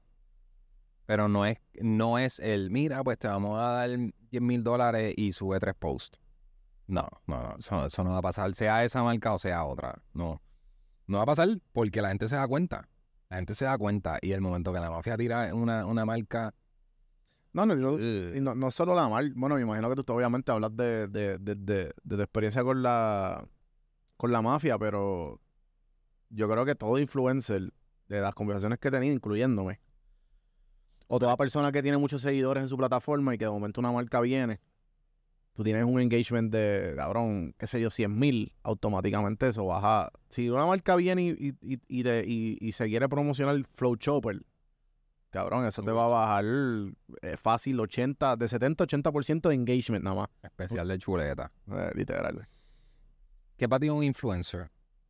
Bueno, eso, eso es una controversia y algo que, que he pensado durante, diría yo, los últimos dos años. Y yo creo que la mejor definición para mí es como que pues una un influencer real es una persona que trata de, de dejar una semilla en alguien positiva o yo creo que, o que simplemente no positiva, sino que una persona que, que deje algo y que trate de, de que la persona la, la, la influya en X cosas. Pero, ¿qué pasa? Hay, ¿sabes? Hay gente que lo hace por hacerlo y que están buscando, eh, pescando likes, como quien dice, como yo digo, los attentioners y los, y los que son influencers de verdad. Eh, que genuinamente le importa dejar un legado, este, hacer un contenido bueno, que, que un mensaje, un buen good storytelling. Y pues hay otras personas que pues eh, tengo tantos seguidores, me importa un bicho, este, whatever, ¿me entiendes? No sé si, pero pienso que están, pienso que pues ya los influencers pues son personal brands. O sea, ya después de ahí pues tú tienes, tu marca tiene una influencia, pero no, no se considera como influencer. Fíjate, yo creo, ¿Qué tú piensas? yo estoy hablando de, de mi mundo. Yo no soy un influencer, pero yo creo que la mafia es un influencer. Ok. Es insane. Tú quieres ser un blogger de comida y no sabes quién es la mafia. No hace nada de sentido. Y tú no sabes quién es Puerto Rico Eats. Ujú. Es como, son, son instituciones que son influencers, que, que crean una atracción, crean un beneficio, sea personal o sea para el negocio. Pero hay otros tipos de influencers que modelan ropa y la gente le gusta, lo calcan, lo aplican y se ven súper cool. No sé si tener muchos followers te hace influencer, porque la misma palabra lo dice. Claramente la palabra sea no se ha utilizado de la mejor manera, porque básicamente es una palabra que se usa para da- definir, definir eh, Te dan tu- 10 mil seguidores y automáticamente ya eres influencer, ¿no? pintura, o sea, pintura y capota. Pero yo creo que la mafia es un buen influencer. Porque ¿cómo va a ser posible que estuve dos años sin hacer nada y vuelvo y despingue que se ha formado entre los blogs, la cantidad de... o sea, de repente ahora es una cosa que ellos están compitiendo, like, whatever, con ellos. Y todo eso es muy cool. Pero de repente es como, porque yo estoy viendo ahora un blog que antes tiraba un post o dos, ahora está tirando como ocho posts a la semana. Y es porque cuando yo puse el post que decía volvimos, tuvo como que para la mafia. Es muy buen número, tuvo como 2000 shares de esto del inbox, del, del te lo envía a alguien, pero tuvo como 900 likes. Eso es como, co- pues, what? That's- That what really matters at the end of the day es los shares y los comments. Porque el resto, o sea, los, los shares, los comments y accounts reach. Pues estuvo súper cool. Y yo digo que ahí, es decir, yo no soy un influencer, Rafi no es un influencer, pero yo que creo, que la creaste. maf- yo creo que la mafia es un super influencer y más ahora que con estas otras cosas con que venimos y le di a Luca, tú tienes que prepararte porque ya Luca, el de Pitmaster, es un fucking rockstar. Siempre que estamos juntos, lo paran en la calle como tres veces, "Eh, Pitmaster, y entonces él va y se- o sea, es- Yo cuadré, con- cuadrando él para hacer el guito. pues después que salga la serie. No, Mejor- mejor. No, no me lo molesta. Espera, espera. en eso. Espero, espero. Después de dos semanas lo pueden molestar. Eh, pero él, él es un fucking influencer hardcore porque ese tipo puso a todo el mundo, o sea, no a todo el mundo, pero a mucha gente a hacer barbecue. Nivel, él, pon- él puso un barbecue sold out en todo Puerto Rico. Él puso unas cositas de madera sold out en todo Puerto Rico. Es, Qué duro. eh, es como nadie tiene ese poder. O sea, decirte, esto es lo que vas a hacer. El tipo ahora está en televisión, él hace una cosa y de repente el supermercado le dice, el producto se fue.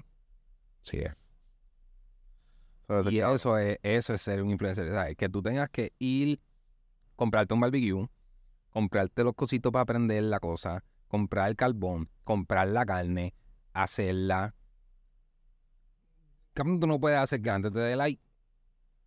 Sí, ¿Tú sí. me sigues? Cre- creo que, que para resumidas cuentas, en verdad, influencer lo dice la palabra, es para la, la gente que influencia. Pero en verdad, como 90% de los influencers se pueden ir para el carajo. Porque no lo son. They just not. Y es irreal. Entonces, dude, yo quisiera tanto tener esa mentalidad como es ser delusional.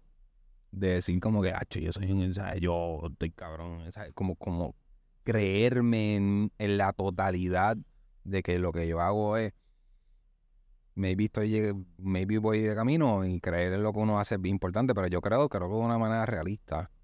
Pero hay gente que como que piensa que su what the Yo- fuck? Cabrón, yo- mucha gente me pregunta, o sea, la gente que me ha preguntado, eh, para arreglar eso, eh, la gente que me ha preguntado cómo lo ha hecho, cómo ha llegado aquí, y yo como que, cabrón, ¿ha llegado a dónde? ¿Cómo entiendes? Como que yo, que, que yo he hecho, cabrón, ¿sabes? Como- ¿Me, me entiendes por dónde voy? Que tú como que, lo yo que lo hice yo fue seguir y ya, ¿me entiendes? Es que te puedo votar que si te dan guapa a las 8 de la noche prime time, te vas a seguir preguntando como que qué yo he hecho. Como que, is this, this is it. Sí, sí, sí. Sea, tú crees Anderson Cooper. Pero no, pero, pero a lo que voy, a lo que voy es que, que esa pregunta es la saludable que nos hace seguir creciendo. Porque es la, la, la- frase esta filosófica que dice try always to be try always to be the, the, the student o tener una mentalidad de, de student para siempre absorber no matter what. Y, y también tiene que ver mucho con imposter syndrome y toda esta pendejada, pero también pienso que es saludable no estar tan delusional. Porque una cosa es celebrar tus victorias y milestones. Otra cosa es como que, yo- papi, yo soy el duro. ¿sabes? Y, el, o sea, y entonces ahí es que llega el, la satisfacción, ahí es que llega el, el, el- empiezas como que a bajar revoluciones. Pero ¿cómo se pueden convencer haciendo tanta mierda? Porque es que se lo creen. Sí, literal.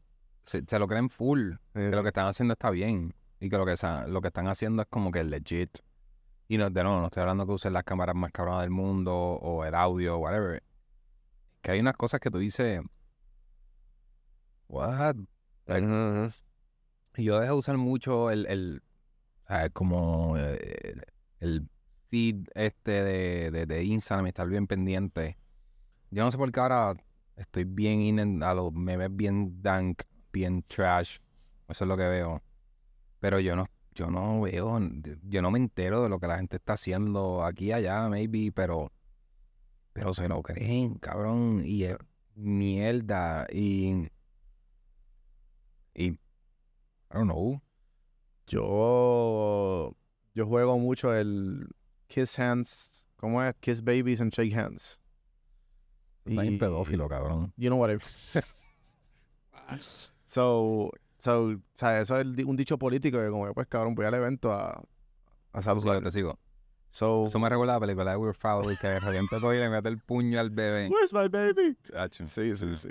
Pero nada, lo que voy es que he tenido mucha gente así. Y pues difícil. Hay veces que como que tú, mira, mano, pues quiero. Hay veces que tú como que, en verdad quiero dialogar contigo. O en verdad como que tú estás en un viaje cabrón. Dude, y con todo esto de que tú te tiras estas frases para ayudar, ¿cuál es el ratio de gente que le gusta y lo que no le gusta y empiezan a hatear? Mm, Porque no todo el mundo brega con esa mierda. yo digo que. En verdad yo creo que es como de 10 personas, una o dos. Porque en verdad lo que hacen es que swipe. Lo ven, pero no. Bien poca gente como que. Pero la gente te escribe como, eh, huele bicho. Y otra gente te escribe, cabrón, gracias No. a un millón. La mayoría es como que gente escribiéndome. La gente que toma tiempo para escribirme es como que gracias. Ya. Pero el hate que he recibido casi siempre es como que. Ah, esto lo cogiste de aquí, esto lo cogiste de acá. Y yo como que, bueno, pues obviamente, cabrón, de ahí fue que, ahí fue que lo escuché, qué sé yo, como que una vez me, me escribieron. Ah, esto es mentalidad de. Esto es una mentalidad de David Goggins, algo así, qué sé yo. yo. Bueno, ajá, sí, me leí el libro y como que parte de. O sea, fue como un remix de algo que dije de eso. Y como que insultándome por eso, y yo como, que, bueno, cabrón, ¿quién en Puerto Rico está hablando de esto? ¿Entiendes? ¿Quién está traduciendo? ¿Quién está simplemente, you know, trying to live that philosophy? Y ese es ma- mayormente el hate que yo recibo. No es como que, ah, este jodido charro. Y si lo hay, me imagino que son en close friends, nadie se atreve a decirme en la cara. Y si los ves, casi siempre es como Bonnie dice, cabrón, casi todos los haters viven en Twitter.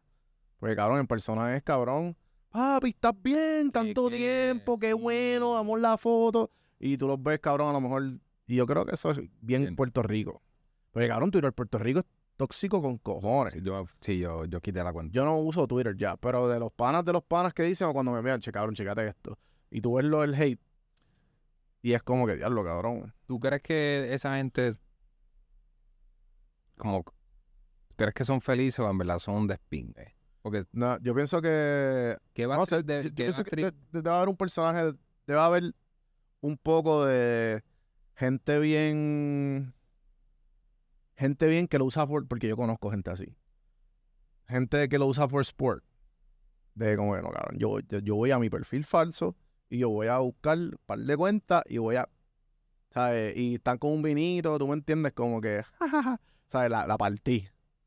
Eh, y hay gente también que como que cabrón, que son igual de delusional, que es como que no, yo voy a sacar tiempo para... Y también es un porcentaje, yo pienso que es más bien el porcentaje de I don't know what I'm doing. De que estoy simplemente diciendo un comentario. Los- eso pasa mucho más en YouTube, pienso yo. Que como que, ah, diablo, tal cosa. Y tú, como que, cabrón, tú- yo creo que tú no sabes el efecto de, de lo que tú acabas de decir. Ujú. A ver, un comentario tú y dicen como que, diablo, cabrón, eso se ve bien nasty tú. Cabrón, ¿de qué tú hablas? ¿Sabes? ¿Me entiendes? Como que estás viendo a lo mejor, qué sé yo, un proceso del principio, al- no viste el plato final y están hating en eso. Y tú como que... Entonces tú coges eso bien como que, ¿qué, es nasty? Entonces al principio uno como que se va en este loophole, pero después uno como, a ver, pichadera. Ellos no lo están cogiendo tan en serio como tú, pero también la gente no entiende y pienso que la profundidad del, del hate, hasta dónde el creador lo coge. Si lo lee, claro. O como tú dices, if they care. Es que yo creo que la, inver- la inversión de tiempo de esa gente es demasiado. Eh, eh, tú, yo no tengo nada de tiempo. Yo, tengo, yo ahora mismo me estoy mudando y yo no tengo nada de tiempo. Tengo que decir que no trabajo. Y yo no me imagino yo cogiendo el teléfono en el toilet cagando para insultar a gente. Por eso digo que es que yo pienso que es un tipo de persona. Son varios tipos de personas, pero lo, de lo que yo veo es que como que yo saqué hace poco, fui, me invitaron a esta, esta pendeja de casa de los creadores, whatever, que era como que Ah, mucho sí. influencer. Ajá. E hicimos un podcast que no ha salido, que lo tengo ahí, que lo- no lo he editado, que pienso que lo voy a sacar esta semana o la próxima. Y pues se nos ocurrió la idea yo- de coger el mejor, el comment, un hate de cada uno de los creadores y decirlo y hacer una competencia de quién, cuál es el más hater. ¿Cuál fue el más hater? Sí, cuál fue el más hater cuál fue el más, in- el más el insulto que ganó, básicamente. Pero yo me acuerdo lo que dije, me acuerdo que tenía un par de palos encima. Ya yo estaba como que fuck this, esto, whatever, vamos a grabarlo. Y yo como que cabrón, gracias, porque usualmente yo no leo mis hates o no leo mis comments, porque usualmente cabrón no estoy pendiente. Gracias porque tú sacaste de tu tiempo valioso y darme la atención a mí. So que gracias. So yo pienso, ese es mi mindset en cuanto a todo eso. O si no, pues cabrón, le digo, le envío un texto a Santi, mira este huele bicho. Y se lo escribo y ya, cabrón, ahí murió. Yo no vuelvo a tocar, ¿me entiendes? No, no vuelvo a tocar eso. Este, como que, que me maquiné, como al, como al principio uno le maquinea bien cabrón.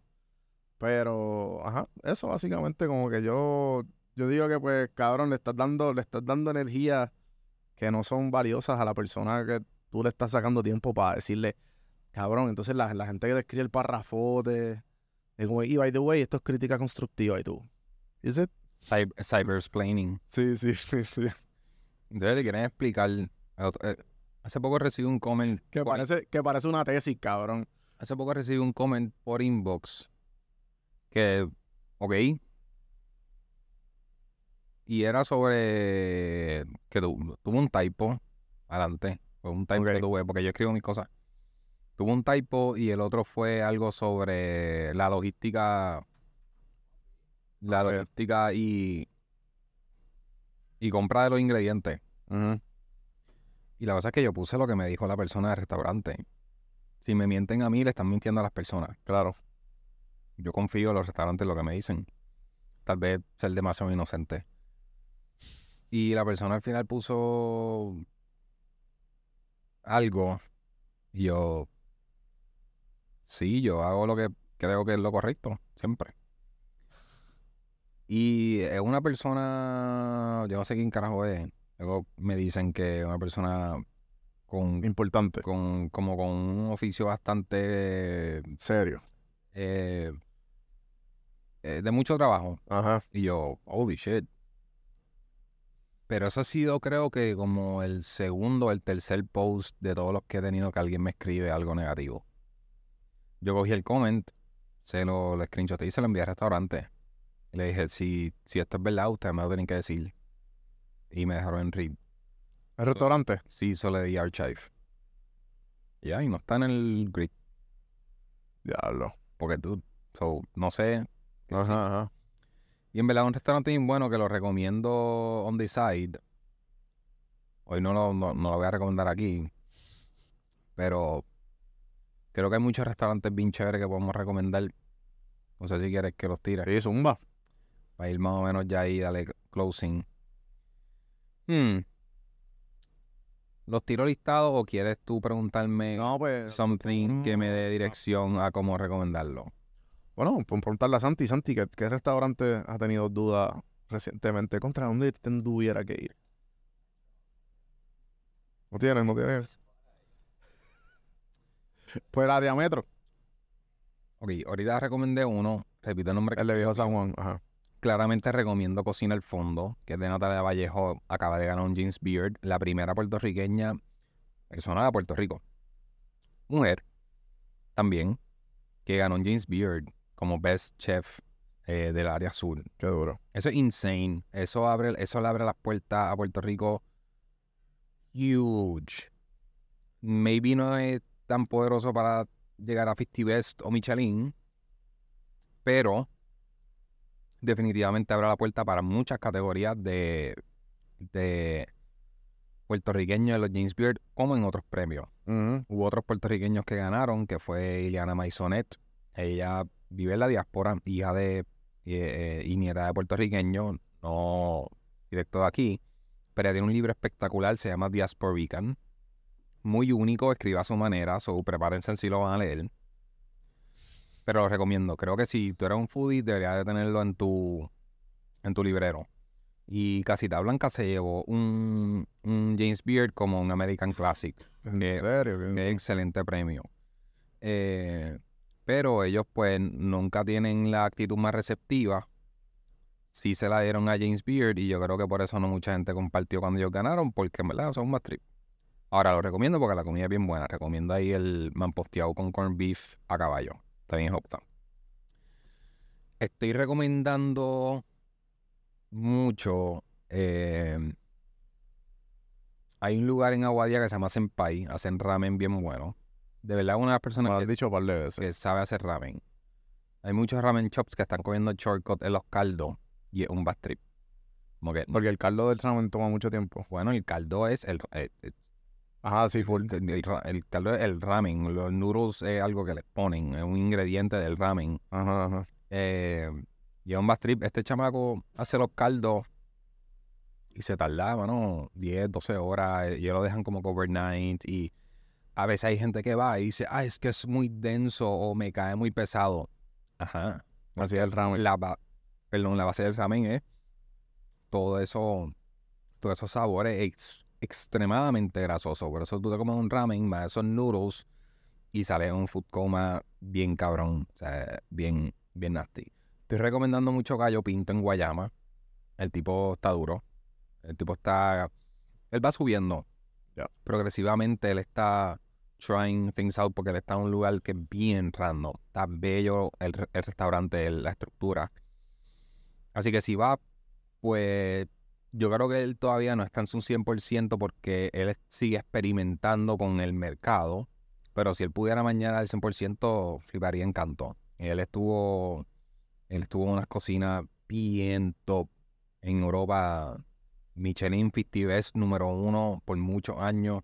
Sobre el tipo de le mete. Recomiendo full la manada, barbecue. Insane.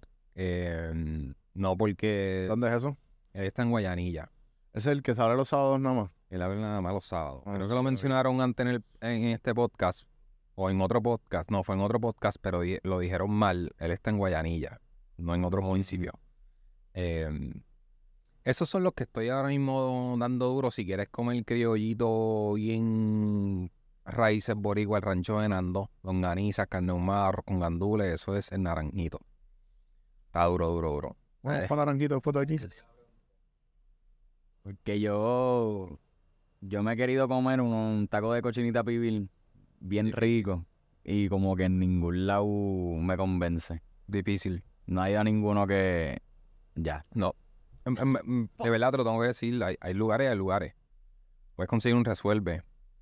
Había uno por la calle Loíza, concepto, pero al ellos masificar un poco por tener otro restaurante en un lugar de mucho tráfico, eh, la cagaron.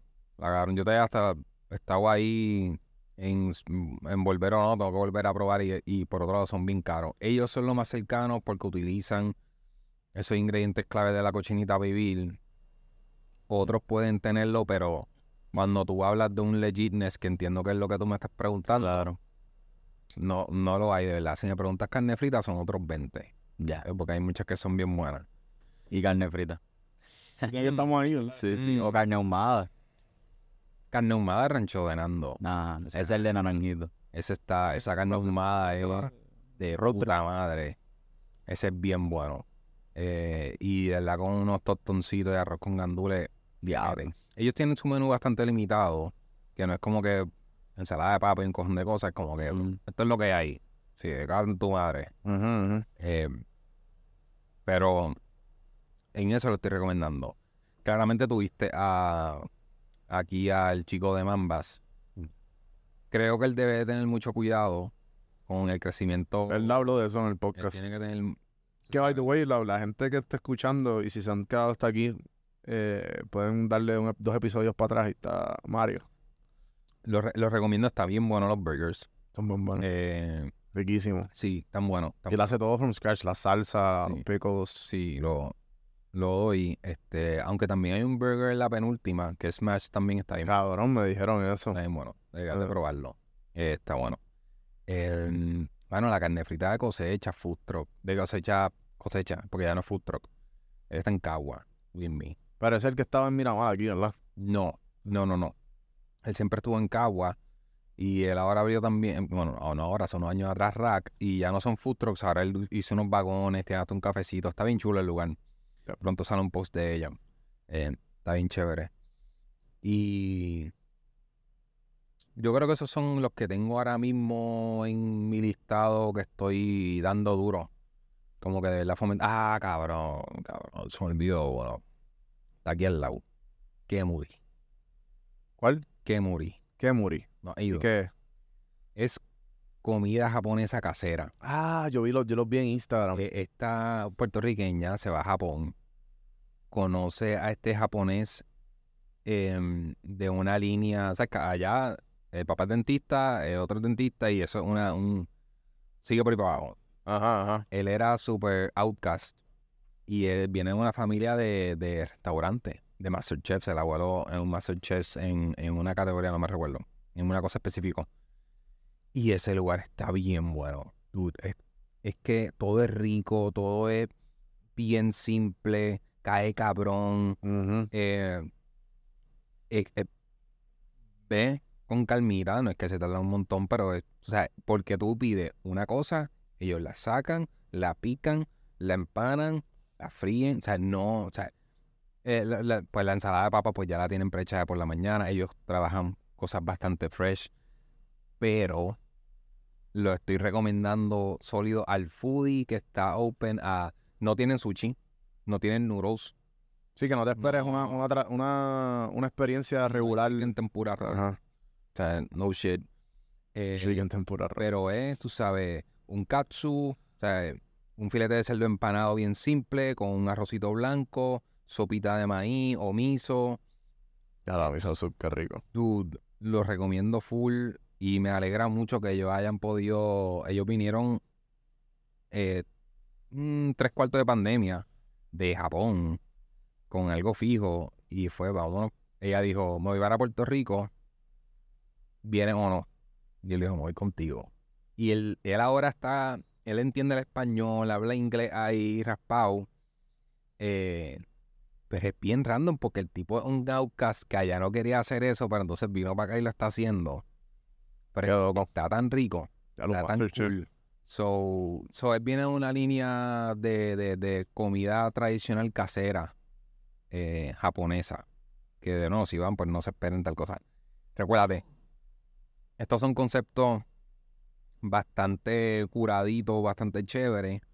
Sí, esto es como una experiencia Sí, estos son conceptos que tú vas, tú te que va a ser diferente. Y you're open, tú sabes, si vas a cocinar el fondo, que recomiendo que saquen reservación porque después de lo de James Beard está pegada, es como pide un cojón de cosas y yo prueba porque esa tipa cocina desde el, desde el alma, cabrón. Es como ella, ella vomita fucking magia culinaria criolla. Y yo cuando voy, cuando he ido, el otro día fui, invité a, a dos personas. Papi, el tarjetazo estuvo cabrón, aunque me dio un cojón de puntos. So tengo ahí un pasaje a Vieques. Pero Eso es lo que te iba a preguntar de todo, de, todo, de, todo- de, la, de la curación que nos diste. Si cinco, si, eh, si del 1 al 5, el 5 es lo bien caro y uno es barato. ¿De, de, cuál? de cuánto fluctúan todos? ¿Del 1 al 5? 3-4. 3-4. Sí, sí, sí. Sí, eh, eh, Para que sepan, porque rápido, ah, no, este tipo. o sea, sí, no, no, tampoco estoy dando unos restaurantes inaccesibles. sí, sí. Eso sí. es para una experiencia sí, chévere. Sí, eso, eso sí, claramente, pues depende de los items que tú pidas. Porque, what the fuck. Y si bebe, son, No, otros, no, Dame un guagu. con- son otros con- 20. Ya no me, me acabo de acordar uno porque dije cócteles, eh, los tragos.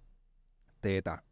Papi, tetas Ay. está bien duro. Tú- Cabrón, ya yo fui dos veces. ella es la pareja, Carla es la pareja de Nati, Ya. la de cocinar fondo. So, hay un mejún en tetas que tiene como Cabrón, un cosito de Nati de esos ajíes dulce y el sofrito, pero Carla se va en unos fucking viajes. Ella, el otro día saca el post, se movió muy bien, pero ella tiene ahí un el, Y el- probé la sangría, mano, riquísimo. ese día no la probé. Probé, probé un vinito. Pero ella tiene una, una pasta con pera y blue cheese bien stinky. Está cabrona. Y me encanta. Porque es como el campo. Está como que en el medio de las matas. Y las mesas son como que, que la consiguieron aquí. La restauraron. Y los perros por ahí, cabrón, caminando. cabrón. Como que estoy intentando comer, ¿sabes? Con, Ya con una jeva first date y el perro ahí. Y tú, Sí, sí. what the fuck. Como que el dedo yo no sé, me tengo que ver pet friendly, pero en verdad no lo soy, I don't know. Eso es como, es, un, es una batalla interna que uno Mm. tiene ahí. Esos conceptos, yo creo que hay tantos conceptos acá. Ahora va a abrir Levine, o ya abrió, no, abrió Levine, eh, soft opening.